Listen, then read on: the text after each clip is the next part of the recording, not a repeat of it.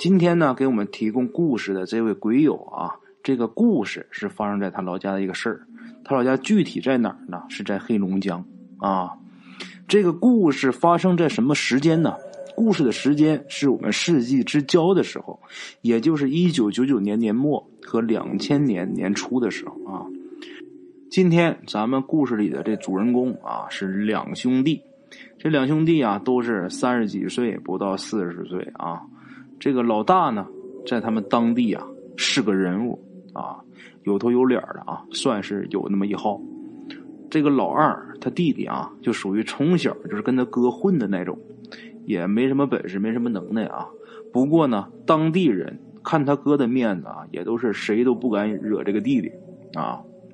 他们当地原本属于是贫困地区，后来呀，因为有矿啊，有一部分人逐渐呢就成了富豪了。拿不到矿的，依旧还是要受穷。所以啊，当地人但凡有点手腕的，都冲着这个矿下手啊。这兄弟二人，其中这老大当时啊，也是在和一个人竞争啊，争一个矿。跟他竞争的这个人，这人姓林，双木林，跟他的年龄呢差不多啊，都是从小一个村的啊，一起长大的，也算是从小玩到大。这两个人呐，势力呢相当，势均力敌。两个人斗了很久啊，也没有分晓。后来呢，咱们故事主人公他们家这老大一不小心。被这姓林的给暗害了，自然啊，这姓林的他不会自己下手，有的是人啊可以供他指派。事后啊，把这个老大给办完之后，这姓林的上上下下这一打点，也就没事了。他没事了啊，老二不干，自己哥被人给弄死了，他能干吗？但是老二知道他自己远比他大哥差得远。这老大都被人家给弄死了，他自己如果玩明的，那肯定是不行。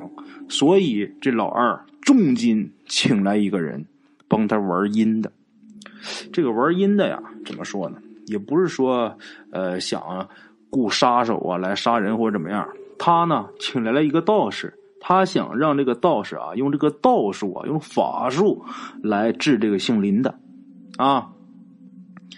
等这个人来以后，这道士来了以后啊，给了老二一串铃铛，啊，让这个老二啊，就说你把铃铛挂在这个姓林的他们家附近，这样啊，你挂好之后，我这边一做法，一掐诀，一念咒啊，我就能让老大的鬼魂来找这个姓林的，啊，咱们按说啊，人杀人，老二肯定是不敢；鬼杀人，老二觉得呀，这个行啊。是不是让我大哥鬼魂来弄死他，报了仇，你就警察也没办法破案呢？是不是？我这边也没什么危险。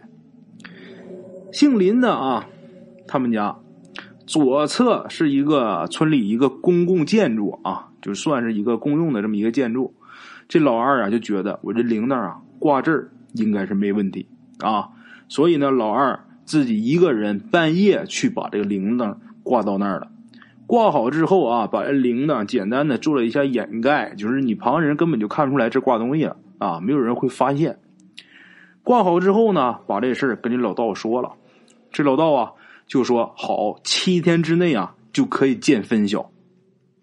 等吧，就这样啊，这个老二一直等着，结果过了一个多月，这姓林的还活得好好的。这老二啊忍不住了啊，就去找这个道士。找到这个道士，这道士说呀：“不可能啊，我这办法百试百灵啊！”啊，老二说：“还百试百灵呢？你可行了吧？现在一个多月了，人家活得好好的。”这道士啊也觉得不对呀，不没有道理呀。这么的吧，晚上我们两个去看一下，看你那铃铛还在吗？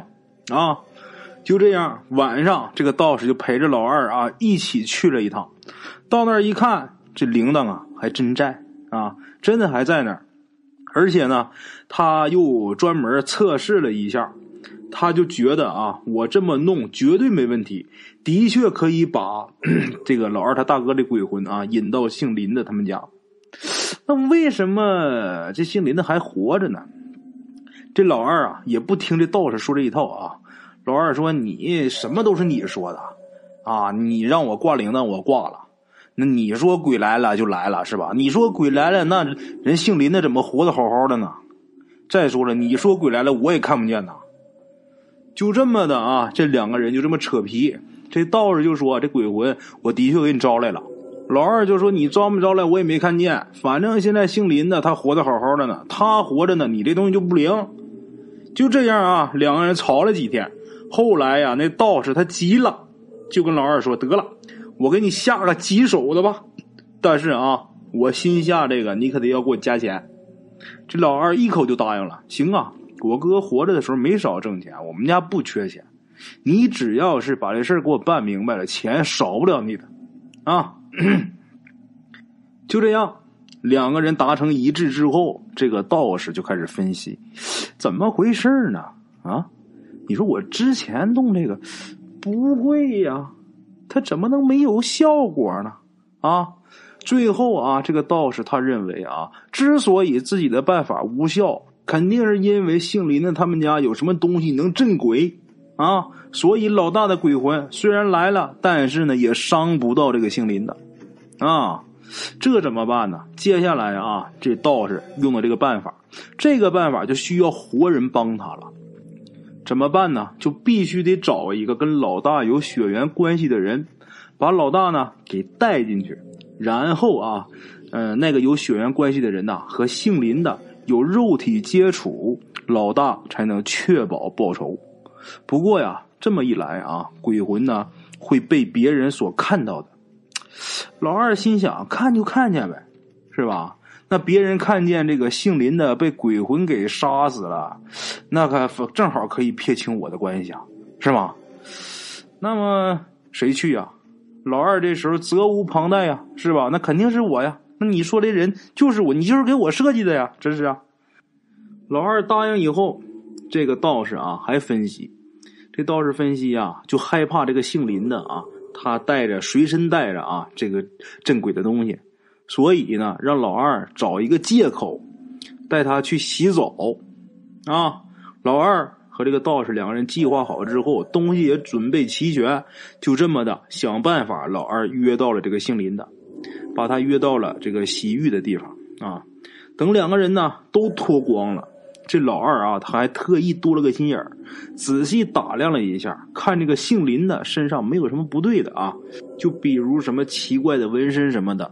都没有，老二这才放心了啊！这次啊，老二带老大的鬼魂来，他不能用这个像之前挂那个铃铛带，那用什么给这个鬼魂带进来呢？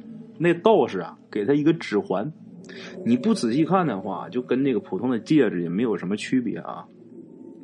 两个人啊，正泡着澡呢，这老二啊，看这个姓林的很享受的，这时候闭上眼睛了啊，差不多就睡着了。于是他就偷偷的按照那个道士说的办法，又念咒啊，又是钻戒指啊。没一会儿，这老大的鬼魂呼的就出来了。当时啊，一起在这个洗浴的还有两个人，那俩人正说着话呢啊，一看见这突然间冒出一鬼，那吓得是大叫一声啊，光着屁股就窜出去了。这两个人一边喊一边跑，这么一闹，就把这姓林的也给弄醒了。这姓林的在那闭着眼睛，刚要睡着啊，这一闹醒了，睁开眼睛，这一下就看见老大的鬼魂了。这时候把这姓林的吓得也头发直竖啊。老大这鬼魂啊，这一下就扑过去了。这姓林的也一下吓得从水里边就窜出来了啊。这鬼魂一直把他给逼到墙角。这姓林呐，一看啊，无路可逃了。这时候啊，姓林的也爆发了，他反而不跑了，就嘴里边喊：“我跟你拼了！”啊，倒冲着这鬼魂呐就冲过来了。这老二当时啊，看得很高兴啊，他刚才还怕这姓林的跑了呢，现在啊，他直接冲过来了。那你跟鬼俩打架，那你不是自己找死呢吗？是吧？这老二正想着呢啊。心想啊，这不是随意处置了吗？但是啊，让他失望了。怎么的呢？这个鬼魂好像没有实体，姓林的这么一冲，就直接从这个鬼魂身体冲过去了。冲过去之后，我姓林的是开门就跑出去了。啊，等这边折腾清楚之后，老二啊早上回的家，他当天晚上都没敢回家，他是又找一酒店睡了一觉，也不知道姓林的跑出来之后是怎么回事他大哥的鬼魂也没有了，他没回家，是找一酒店啊睡了一晚上。等第二天一早，这老二回家的时候，四处一打听啊，这姓林的啥事都没有啊。老二赶紧去找那个道士。这道士啊，听老二把这个来龙去脉说完之后，自己呀想了一会儿，就觉得这事儿啊，我干不了，这活我干不了。收拾东西啊，就给老二退钱就要走。